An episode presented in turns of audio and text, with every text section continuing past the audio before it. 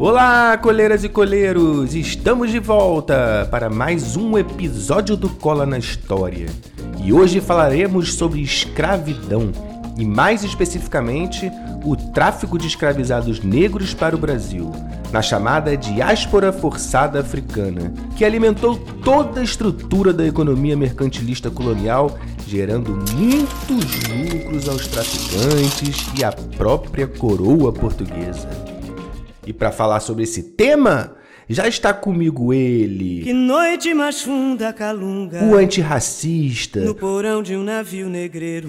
O contra-hegemônico. Francisco Araripe. É verdade, Bruno. Parte da minha ancestralidade está nesse episódio de hoje aí, compadre. Mas é isso aí. Hoje falaremos de escravidão e do comércio mais rentável praticado no período colonial, cara, o tráfico negreiro para a América e mais especificamente para o Brasil, rapaz. Ao longo desse episódio, cara, vamos procurar desmistificar algumas questões sobre o tráfico de escravizados negros e iluminar alguns conceitos, cara. Então, velho, sem perder tempo, Bronzinho, solta aquela vinheta gostosa, vai, tum, tum, tá.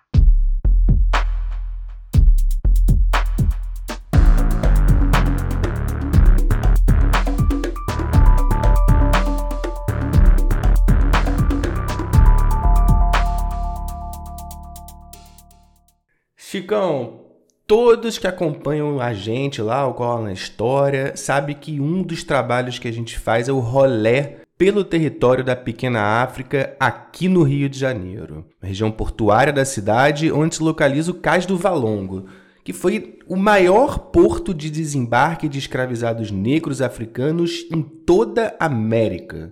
E o seu entorno não guarda apenas a memória do escravismo, mas também a resistência, a resistência dessa população negra que desembarca aqui na violência da escravidão e se reinventa, né, Chicão, apesar de tudo. Verdade, Bronze. O Cais do Valongo, rapaz, funcionou de 1774, quando o Marquês de Lavradio, vice-rei do Brasil, determinou o fim do desembarque de escravizados, onde é hoje, aqui na cidade, né, a atual Praça 15. E ali aquele tráfico, cara, se fez até 1831, quando então foi assinada a famosa Lei Feijó, a primeira lei que determinou o fim do tráfico negreiro para o Brasil, mas que lei essa que ficou conhecida, né, cara, como lei para inglês ver, já que ela não foi respeitada e o tráfico aumentou exponencialmente de 1831 até 1850, quando então houve a Lei Eusébio de Queiroz. Agora eu entendi, cara. Agora eu entendi, pô. Lei para inglês ver. Isso aí, meu camarada. Mas a partir daí, cara, pelo menos o Rio de Janeiro, a região do Valongo, parou de receber escravizados. Mas esse desembarque, cara, acabou se deslocando para outras regiões aqui do Rio, do Rio de Janeiro, né? Como, por exemplo, a costa fluminense, cidade de Mangaratiba e seus arredores e outras regiões aqui do estado. Pelas pedras pisadas do Cais do Valongo, cara, desembarcaram, segundo estimativas, mais de um milhão de escravizados do total, cara, de quase 5 milhões de negros traficados para o Brasil entre o século XVI e o século XIX, meu camarada. Hum, mas por que, que o Marquês de Lavradio, Chicão, transferiu aí essa, esse desembarque ali da Praça 15 para a região do Valongo?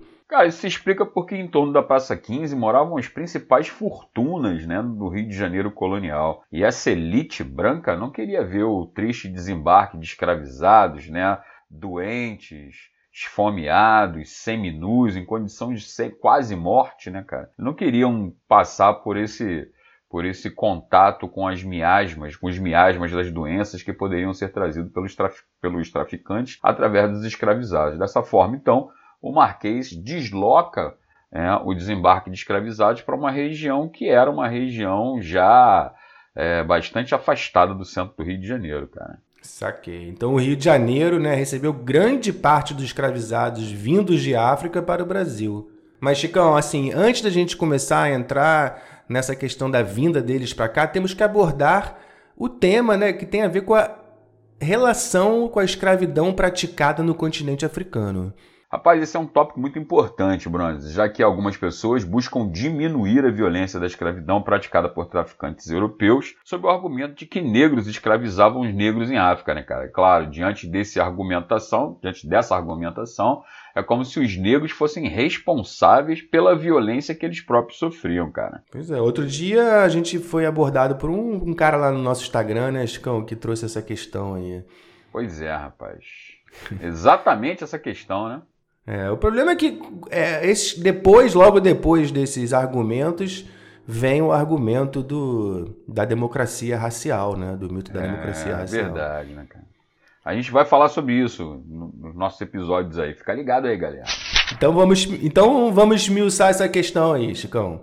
Pois é, meu camarada. A escravidão, rapaz, é um sistema milenar, cara, para obtenção de mão de obra existente em todos os continentes desde a antiguidade há mais de 5 mil anos, cara. Ou seja, desde as primeiras organizações humanas coletivas sedentárias, né, rapaz? O Código de Hammurabi, por exemplo, rapaz, foi o primeiro código de leis que se tem registro lá do Império Babilônico que já definiu os critérios para uma pessoa ser escravizada por outra pessoa, que podia ser por guerra, compra, dívida ou crime que essa pessoa tenha praticado. Povos que se sobrepunham a outros povos, cara, através de guerras expansionistas religiosas, geralmente aprisionavam seus inimigos e os forçavam à escravidão. Na Grécia, no Império Romano, enfim, independente da cor da pele, em diversas culturas, a escravidão era praticada. E desta forma, cara, brancos escravizavam os brancos, populações indígenas americanas também faziam o mesmo, e, claro, né, cara, as populações negras da África, a mesma coisa, ou seja, a escravidão era uma instituição cultural de praticamente todos os povos que habitavam o planeta Terra, cara. Beleza, Chicão. Então vamos, em princípio, nos ater na escravidão praticada pelos povos negros africanos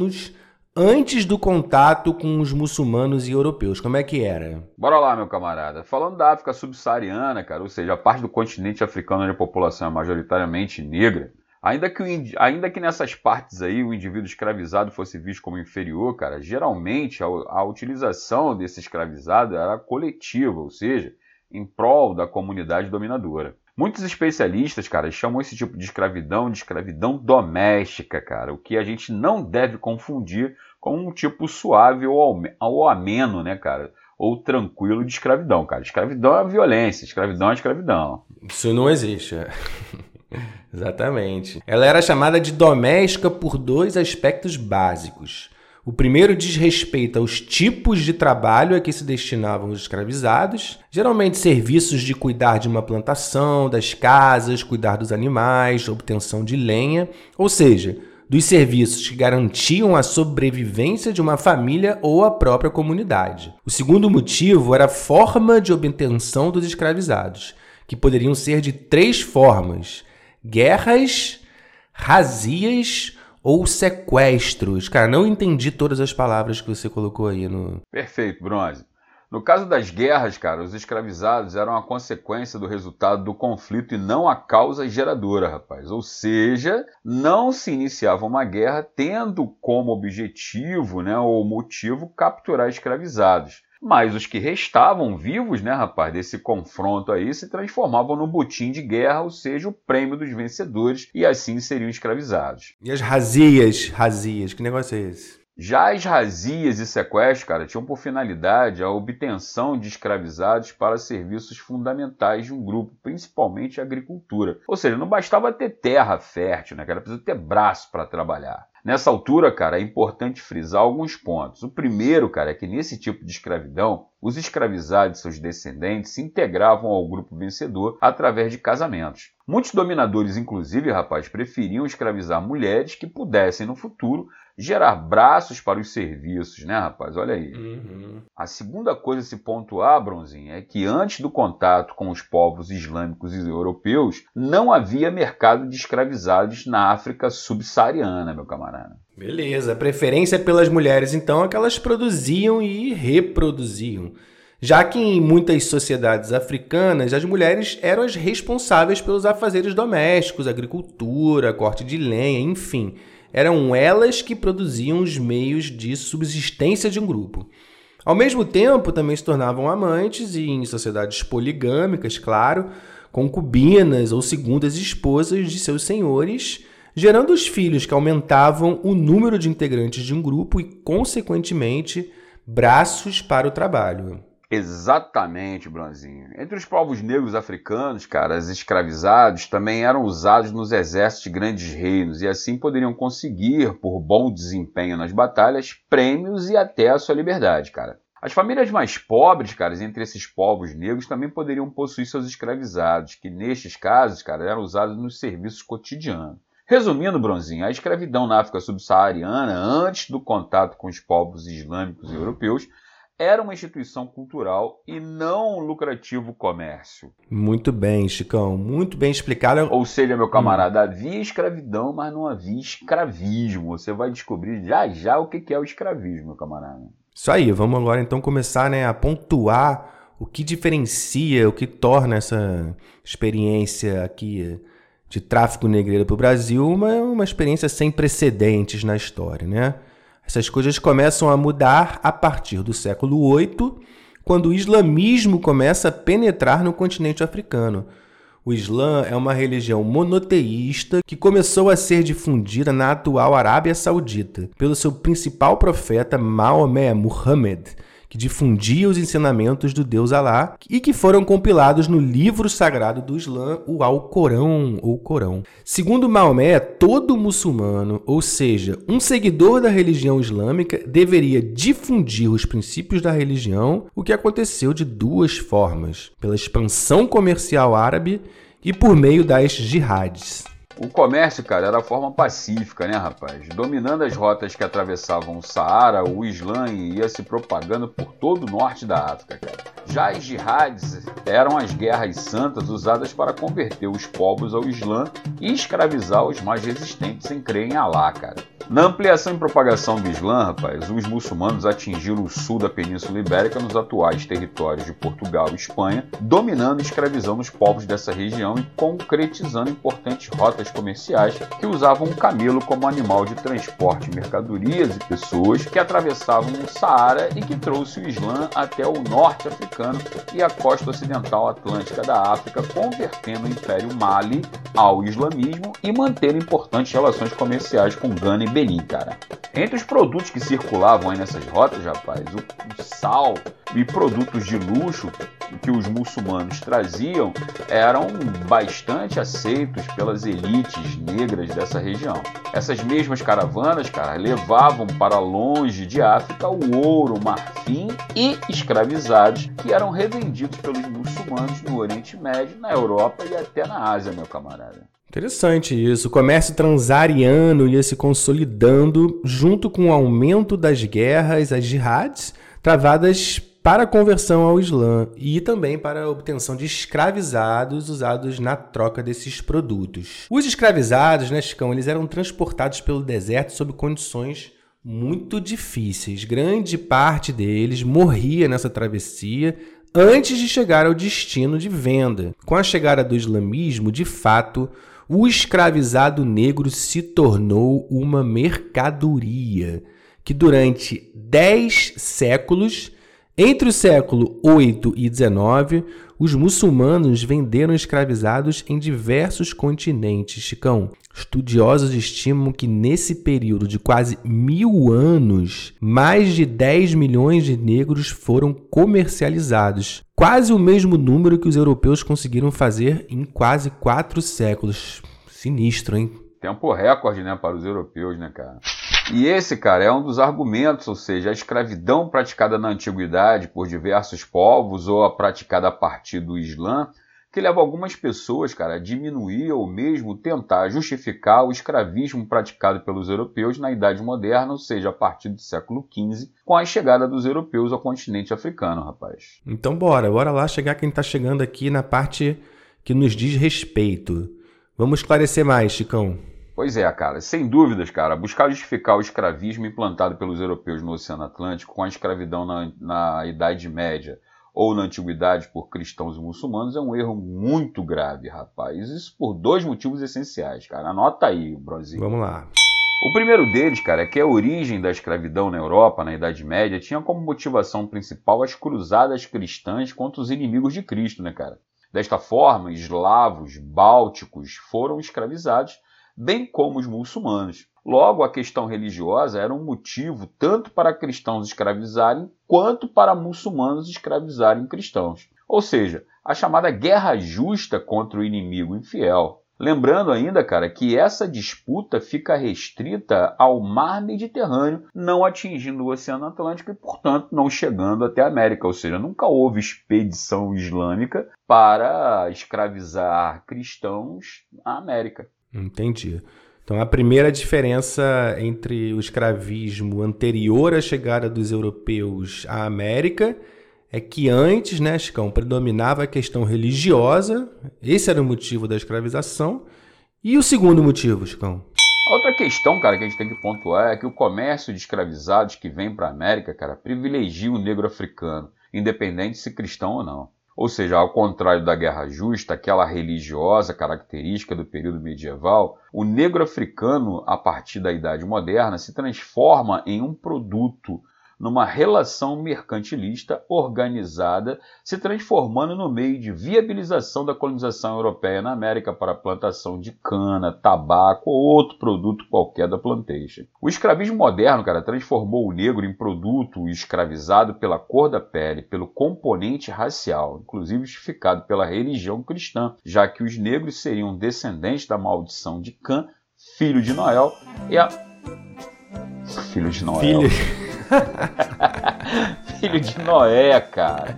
Filho de Noé e amaldiçoados a serem eternamente escravizados. E não mais por dívidas ou crimes como né, era na antiguidade, cara.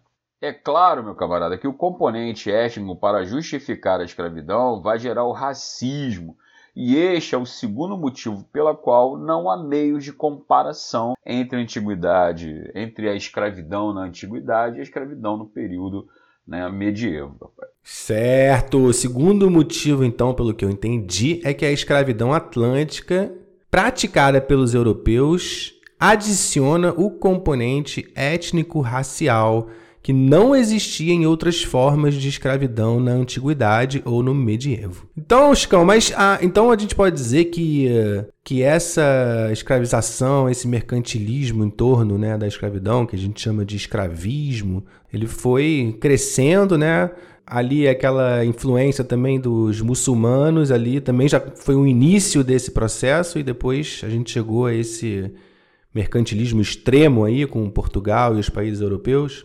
Perfeitamente, meu caro. Lembrando que não foi só o Portugal que praticou o comércio, o tráfico negreiro. Né? Ingleses, franceses, holandeses, espanhóis, todos eles né, participaram efusivamente desse comércio negreiro trazendo para a América, a partir do sul dos Estados Unidos, passando pelo Caribe, América Espanhola e América Portuguesa, milhares, melhor dizendo, milhões de negros traficados. Estimativas, cara, são quase de 14 milhões de negros trazidos para a América, cara. Muita coisa, muita coisa mesmo. Então os portugueses, mas os portugueses foram os primeiros a chegar no continente africano, né, Chicão? Exatamente, cara. Os portugueses foram os primeiros a chegar no continente africano, impulsionados por conseguir chegar à fonte do ouro e produtos africanos negociados por, pelos muçulmanos, que tinham origem exatamente na costa ocidental africana, ou seja, na costa atlântica, cara. De outro lado também, cara, queriam ter acesso aos produtos negociados no Oceano Índico, advindo das Índias, comércio isso dominado pelos mercadores italianos. Né? Ao longo do século XV, os portugueses foram estabelecendo pontos comerciais na costa africana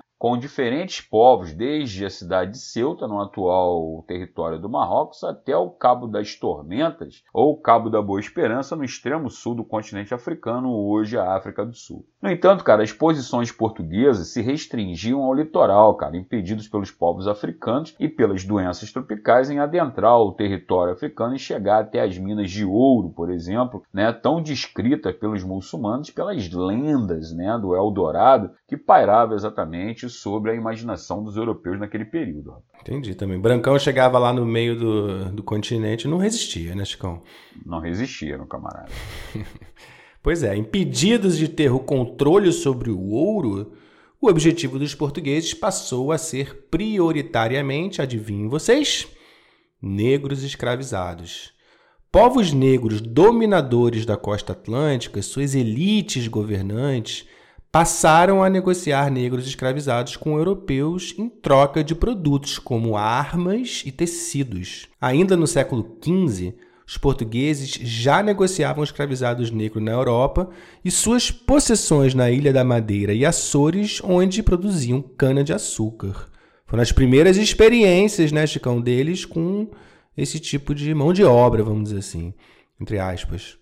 Muito certo, Bronze. E aí o negócio começou a ficar sério, rapaz, quando em 1482 os portugueses construíram um castelo fortaleza de São Jorge da Mina no atual território de Gana, cara. Ali naquela fortaleza, né, naquele entreposto comercial, aquela feitoria, os portugueses então poderiam armazenar produtos escravizados até que seus navios pudessem retornar das viagens que faziam para a venda desses escravizados em diversas regiões, meu camarada. Aquilo ali se transformou no principal ponto no entreposto de saída de escravizados até que os portugueses chegassem e dominassem Angola, meu camarada. Mas isso aí é bronzinho vai ser papo para o nosso próximo episódio, quando a gente vai tratar especificamente, meu camarada, desse tráfico negreiro atlântico, dessa diáspora forçada africana. Por enquanto, a gente fez a introdução da escravidão, explicando um pouquinho dos elementos e conceitos, como a gente avisou no começo desse episódio, meu camarada. Muito bem, Chicão! Que episódio difícil, né, cara? É difícil falar Rapaz, sobre esse é assunto. É muito... Chicão tá é, aí. desmistificar muitas histórias, né, cara? Dar a volta, tentar provar que a Terra é redonda, né, cara? que os escravizados não são responsáveis pelo escravismo. Cara. Exatamente. E necessitam ainda hoje de políticas afirmativas, né, para poder compensar toda essa situação. Sem dúvida, né, cara? Uma das permanências mais sensíveis da nossa sociedade é o nosso racismo estrutural, produto exatamente dessa relação escravagista que fundou nosso país, né, cara? Fundou as bases desse país. Afinal de contas, nenhuma atividade econômica se fazia no Brasil sem que houvesse os braços negros no controle desse, desse trabalho, como mão de obra, né? É, é, compulsória nesse processo, cara. Muito bem, Chicão. E é isso aí, estamos esperando aí, estamos na esperança de que essa essa história, essa forma de contar a história seja cada vez mais difundida, né? cada vez mais pessoas se revelem aí também conhecendo. Chicão, então vamos aguardar aí o próximo episódio, já tô aqui ansioso, tá no tá no forno, tá no pois forno. Pois é, pois é, não demora muito não. É isso que eu tô querendo aqui te falar. Galera tá curiosa. Tá certo, Bronzinho. Daqui a pouco tá nas suas mãos. Valeu, galera. Beijo. Um abraço, galera. Tchau, tchau. Que noite mais funda calunga no porão de um navio negreiro. Que viagem mais longa candonga, ouvindo o batuque das ondas com passo de um coração de no fundo do cativeiro.